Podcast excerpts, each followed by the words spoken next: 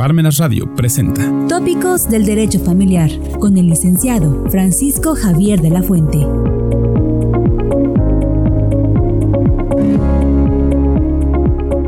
¿Cómo están? Gracias por acompañarnos y por continuar con nosotros haciendo este análisis del Código Nacional de Procedimientos Civiles y Familiares que está próximo a publicarse.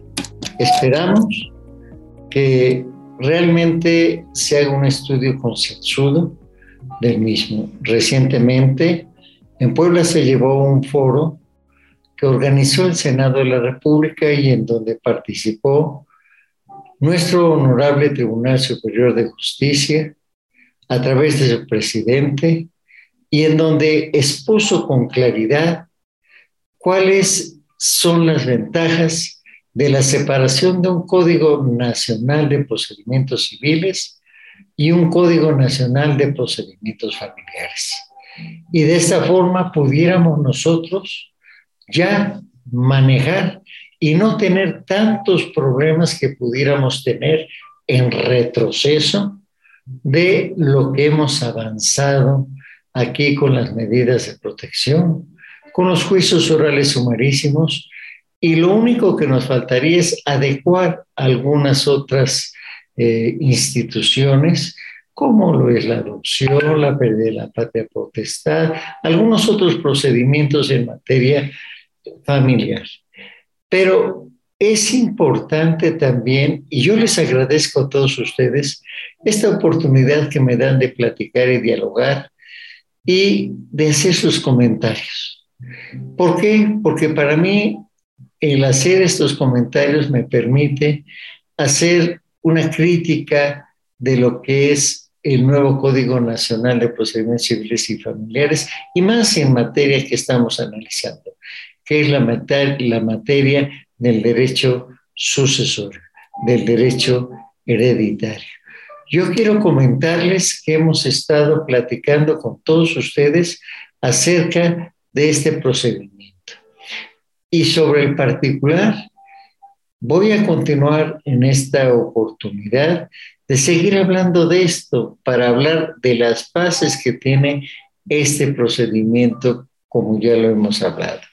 Recordarán que como lo dice nuestro código eh, de procedimientos civiles del Estado de Puebla, que fue este, publicado en el 2004-2005 aquí eh, y que comprende ciertas reformas que vienen pues a dar eh, prontitud a todos los procedimientos.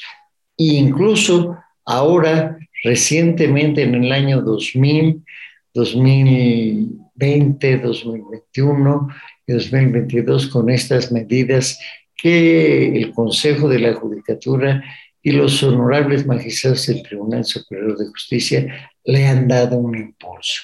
No hemos hablado de materia de sucesión en estos casos, pero voy a continuar porque me lo han pedido ustedes.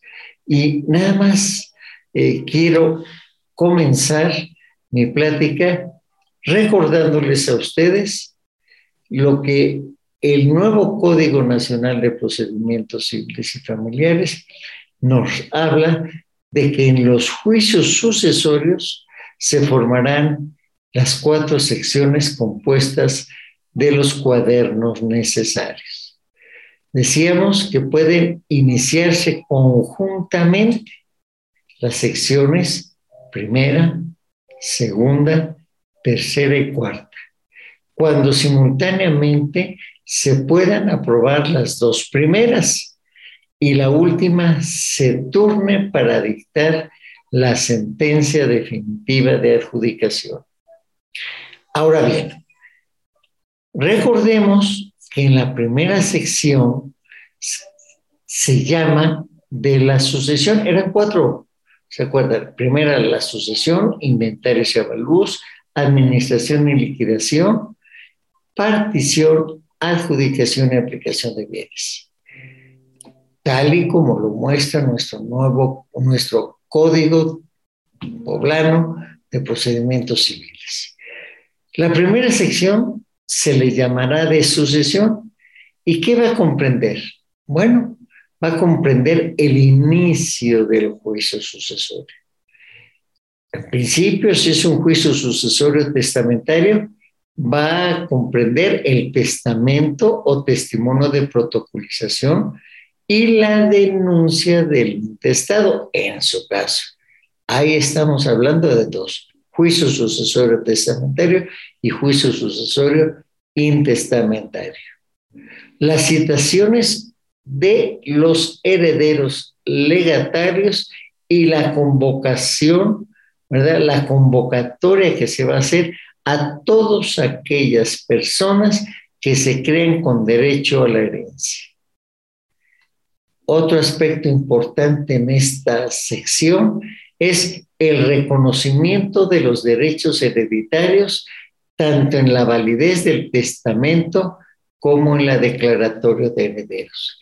Es decir, se va a examinar si el testamento, el testador tuvo capacidad para poder hacerlo o si el testamento es ineficaz. ¿Esto qué quiere decir? Si es nulo, si el testamento fue revocado o si es caduco. Esto es. Y también la declaratoria de herederos. ¿Por qué la declaratoria de herederos? Porque saber si probaron o no el entroncamiento con el de cuyos, o sea, el autor de la sucesión. Lo relativo también al nombramiento o no aceptación del albacea, recordando que el cargo de albacea es un cargo, de, de acuerdo a nuestros códigos sustantivos, voluntario y delegable. Y el nombramiento de albacea lo hace el testador si es testamentaria o si es intestamentaria, los herederos. Y cuando estos no se pongan de acuerdo o exista, eh, no exista clara definición, porque existan ocho herederos y de esos cuatro proponen uno y cuatro proponen otro, el juez será quien decida.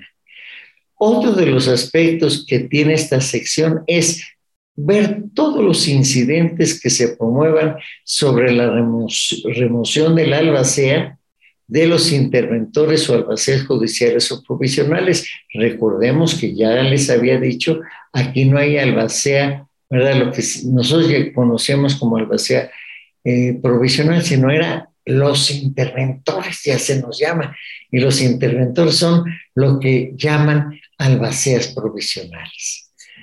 Y las resoluciones que produzcan sobre la validez del testamento y la capacidad legal para heredar y la preferencia de derechos. ¿Por qué?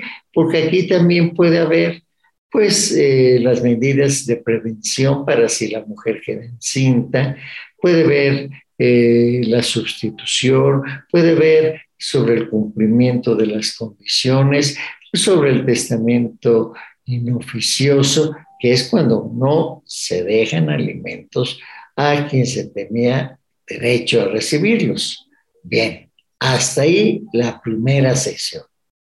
La segunda sección, en la segunda sección decíamos que se llama de inventarios. ¿Y qué va a contener? El inventario realizado por la persona que tenga el cargo de interventor. Ya sabemos que el interventor es el albacea provisional, que lo llaman ellos. El inventario que forme otra persona, el albacea testamentaria, o bien alguno de los herederos. ¿Quién? El que denuncie la sucesión. Ahí se va a acompañar en esta segunda sección la documentación que acredite la propiedad de los bienes inmuebles y su identificación plena con los datos del título de propiedad o escritura respectiva, acompañando, de ser necesario, la constancia de alineamiento y número oficial o cualquier otra constancia, ¿verdad?, de autoridad autorizada de acuerdo a la entidad federativa. El avalúo, esto es importante, el avalúo que realice el albacea o el heredero, el cual debe ser por peritos. Estos avalúos tienen que ser por peritos certificados de la institución crediticia o de los auxiliares de la Administración de Justicia o el valor catastral según el estado de que se trate. Y todos aquellos incidentes que se promuevan, como qué incidentes me comentaban. Bueno, los incidentes que se refieren a que no fueron citados todos los, los este, bienes que conforman el acervo hereditario, que no fueron este, valuados correctamente, sino se les dio un precio muy bajo, etcétera. Son situaciones que se presentan vía incidental. Recordemos que los incidentes son todas aquellas cuestiones que surgen y que tienen relación inmediata con el negocio principal. Y por último, la resolución sobre el inventario y el avalúo. Yo quiero comentarles que aquí nuestro Código Civil Poblano, en su artículo 181, sí nos señala con claridad cuál es la forma en cómo van a resolverse estas dos cuestiones, las que acabamos de ver, la sucesión y los inventarios. ¿Por qué? Porque estas dos secciones ya las resumen en una sola porque al denunciar el juicio sucesorio o la sucesión, sea testamentaria o testamentario mixta, esta, ¿verdad? Tiene que hacerse con la denuncia, los herederos y los inventarios. Y en la resolución que marca nuestro artículo 781 que ustedes pueden observar, que ustedes pueden recurrir a su código, podrán observar que ahí se están resolviendo estas dos cosas. El juez va a calificar la validez del testamento, la capacidad de los herederos, del testador y de los herederos todos los incidentes, el nombramiento del albacea definitivo y la aprobación de los inventarios.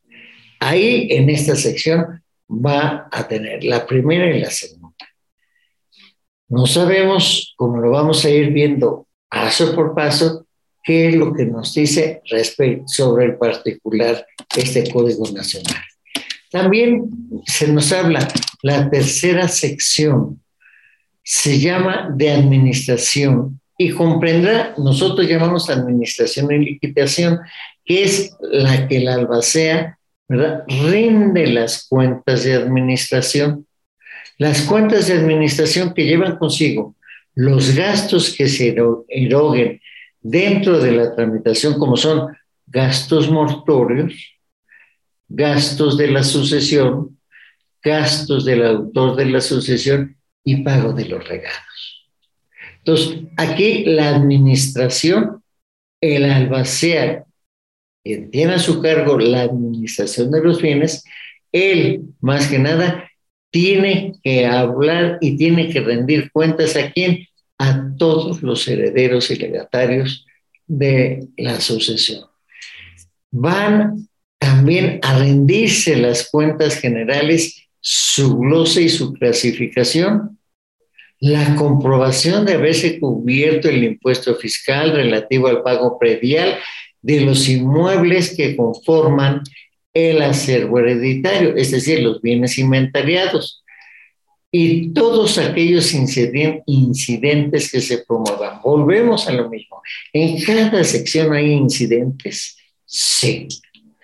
¿Qué incidentes se pueden presentar en esta? Bueno, pues que no se están de acuerdo con las cuentas del albacea, porque el albacea gastó de más, porque el albacea recibió dinero y no puede justificar algunas cuentas. Entonces aquí puede dar causas a qué? A una remoción del albacea.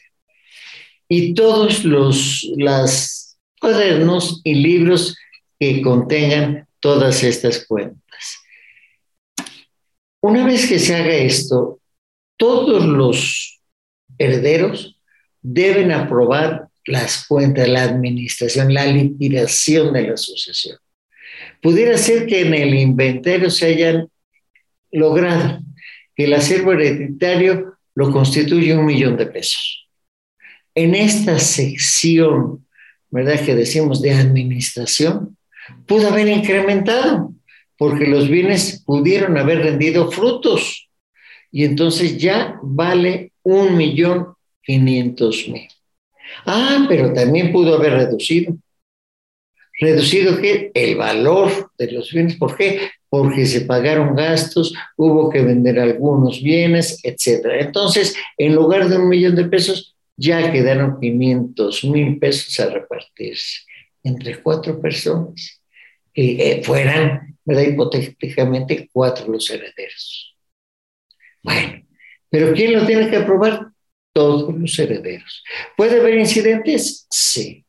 ¿Cuáles? Ya les dije que no se esté de acuerdo con la rendición de cuentas. Bueno, ¿cuándo se termina? Cuando se aprueba, ¿verdad? Las cuentas de administración. La cuarta sección se llama de partición de eh, la adjudicación y aplicación de bienes en esta cuarta sección, que nuestro Código Nacional solamente la llama de partición, no como nosotros, partición, adjudicación y este, aplicación de bienes. ¿Qué contiene? El proyecto de partición de todos los bienes. De acuerdo, uno, a la voluntad del testador, si hay testamento. Dos, de acuerdo a cómo lo hace el albacea, el proyecto de partición, o lo puede hacer un mismo heredero.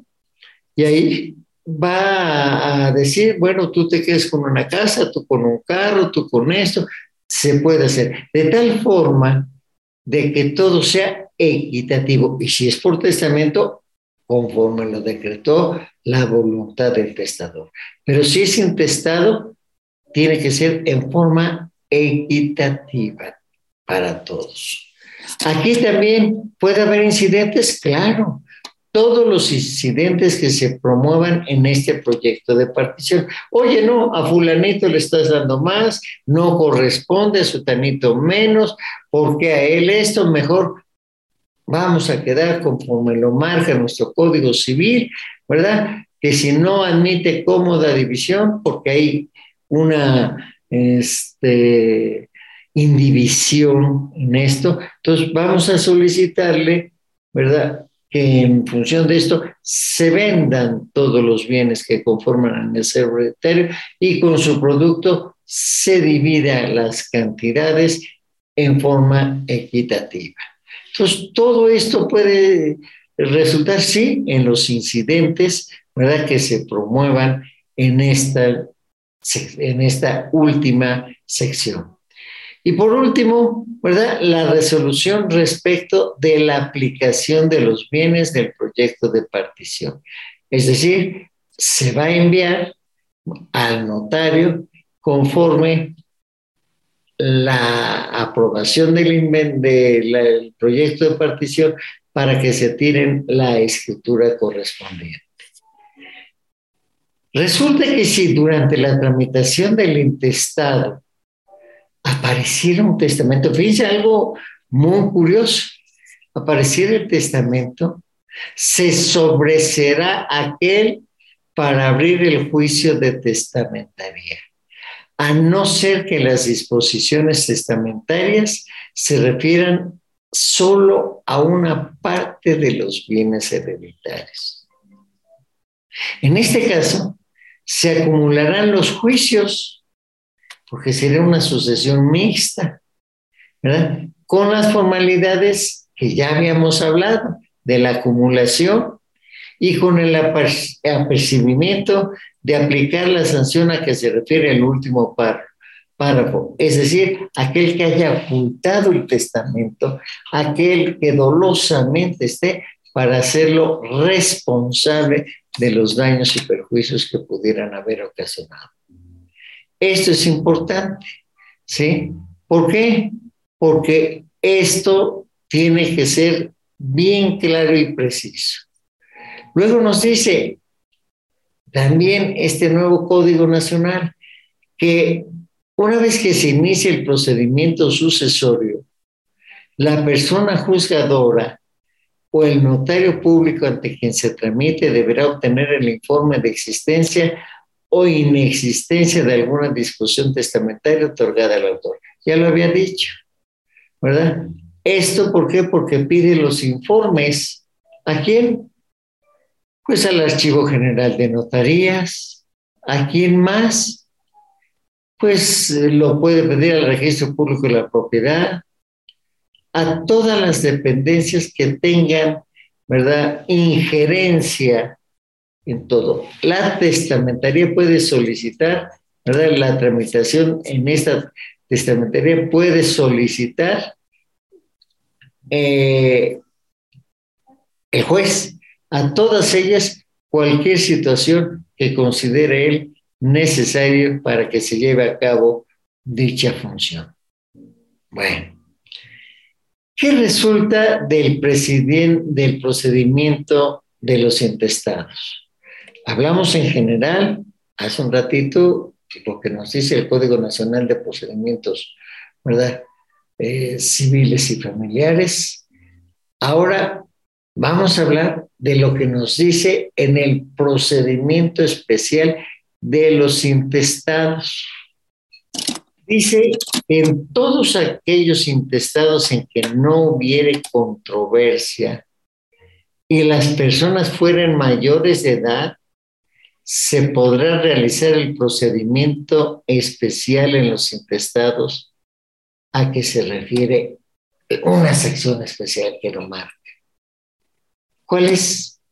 Bueno, en principio dice, en estas se va a exceptuar todo, ¿verdad? Los bienes que se encuentran afectados al patrimonio familiar. ¿Por qué? Porque ellos no se admitirán a trámite de juicio hasta en tanto se presente la constancia de haberse extinguido el patrimonio familiar. Cuando así lo prevea el Código Civil de la entidad federativa donde se pretenda radicar el juicio sucesorio, como en el Estado del Pueblo.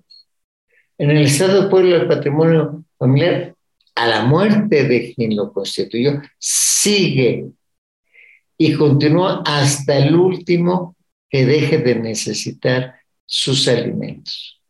Y ahí ya se va a lo que dispuso el de Juyos. Aún cuando haya establecido el patrimonio familiar, sí, se le respeta, pero en tanto en cuanto no se puede disponer de ese bien que constituye el patrimonio familiar.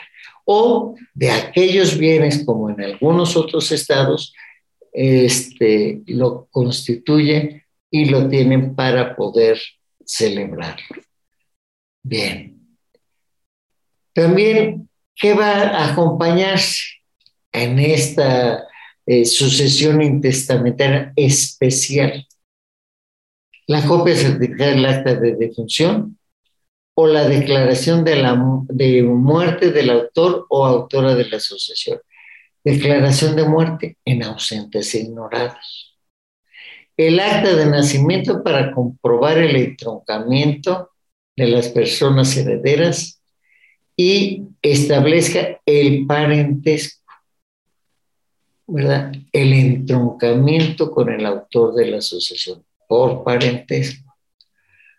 Los documentos o pruebas que acrediten la relación con la persona autora de la asociación es cónyuge, es concubino, es compañero civil, es, es este, conviviente.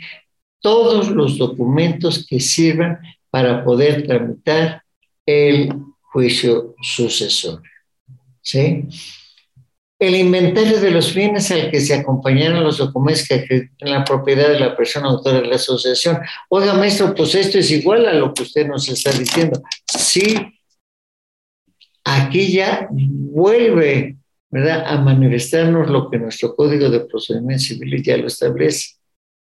Y un convenio de adjudicación de bienes, eso sí no lo dice.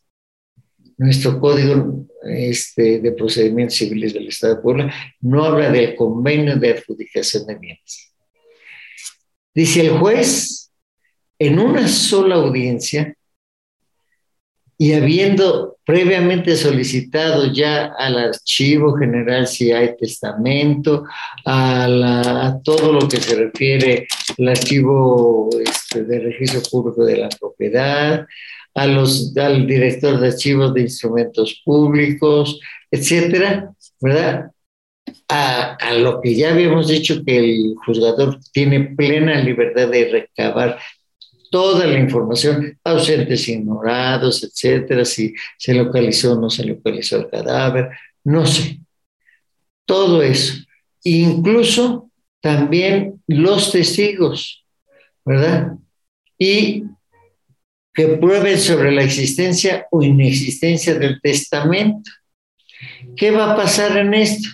Resolverá haciendo la declaración de herederos y la adjudicación de los bienes de acuerdo al convenio exhibido, debiendo señalar al fedatario público para que proceda la formalización de la misma. Maestro, esto está fácil, esto sí nos conviene, esto le da prontitud, ¿cierto?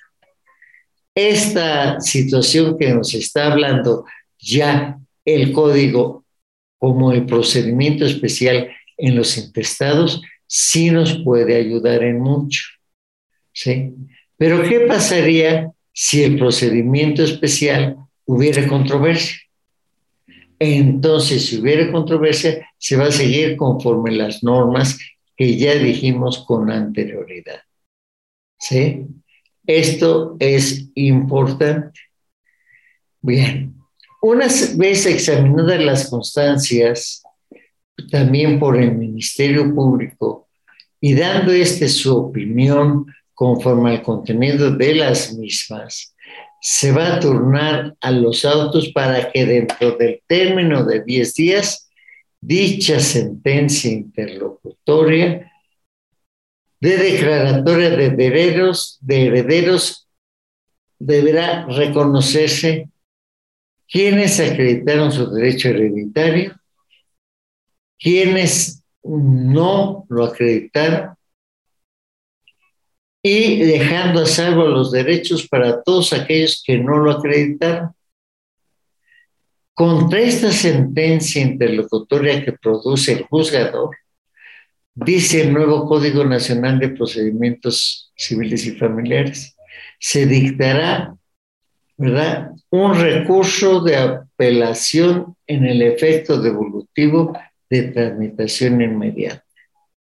¿Por qué? O sea, el tribunal de alzada deberá de conocer, porque en esa declaración de herederos se va a nombrar albacea. Y si las personas interesadas desde su escrito de denuncia dieron su voto y fue ratificado, el albacea, este será cargo de la tramitación. De no ser así, en la propia sentencia se citará una junta de herederos. ¿Para qué? Para que se designe el vacía dentro de los 15 días. Se omitirá la junta si solamente hubiere un único heredero. El heredero que fuere único, siempre en este nuevo Código Nacional de Procedimientos Civiles y Familiares, tendrá el carácter de definitivo. Si la declaración de herederos la solicitan parientes colaterales dentro del cuarto grado, o sea, herederos legítimos, que pueden ser, la persona juzgadora, el juez,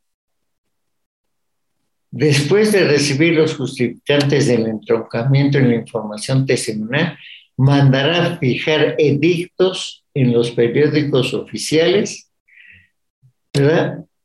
Para que se encuentren los de, bueno, eh, periódicos de mayor circulación en dos veces de 10 en 10 días.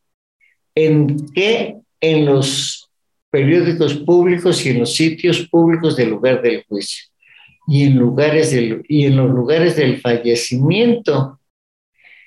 ¿Por qué?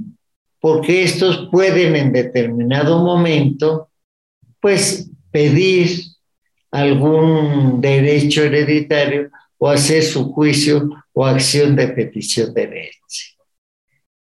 Y nos sigue diciendo el código. Transcurrido el término de los edictos, a contarse desde el día siguiente de su última publicación, si nadie se hubiera presentado, ya se pondrán los autos a la vista por parte del juez y hará el mismo la declaración de herederos conforme a lo dispuesto en, en este o en el Código Nacional. Si hubieran aparecido otros parientes al momento de comparecer, deberán acompañar las actas que así lo acrediten, porque si no, no se puede hacer la declaratoria de herederos. Si el juicio testamentario es denunciado por un acreedor, que también sabemos, pueden denunciar la sucesión, se ordenará la elaboración de oficios de localización del testamento, si es que hay. Y si estos no se presentaren, ¿verdad? Y no existe disposición testamentaria y no se presentaren, perdón, herederos legítimos, como son descendientes, cónyuge, concubina, ascendientes, convivientes, compañeros civiles, parentes colaterales, ya dice dentro del cuarto grado, no dentro del sexto como lo ordena nuestro código sustantivo. La persona juzgadora en juez mandará fijar edictos de la manera y términos que en el Código Nacional se anuncia para que se anuncie la muerte de la persona cuya sucesión se trate y convocando a todos los que se crean con derecho a ella. Vencido ese plazo, ya ni, no se aceptará ¿verdad? a ninguna otra persona con derechos, ¿verdad? Y se tendrán como herederos al, al sistema para el desarrollo integral de la familia o la beneficencia pública, o al fisco, si para entonces no hay ninguno de los herederos que hemos nombrado nosotros, o la educación pública, o a la Secretaría de Educación Pública en algunos estados o al DIF. Las personas que comparezcan a consecuencia de dichos llamamientos reclamando su derecho a la herencia deberán expresar con justificantes esa vocación que tienen a la herencia. Al alma sea, se le entregarán los bienes sucesorios, así como libros y papeles, debiendo rendirle cuentas al interventor, volvemos a lo mismo, al ser provisional, con la finalidad de que el primero puede realizar el inventario de la masa hereditaria y sin perjuicio de lo dispuesto en el Código Civil de cada entidad. Respecto de si la o el cónyuge conviviente concubino conserva la posesión y administración del caudal hereditario. Se nos da tiempo. Yo les agradezco a ustedes su atención. La próxima reunión, la próxima plática, Vamos a hablar de las testamentarías, que es muy importante. Lo mismo que vamos a hablar de las siguientes secciones.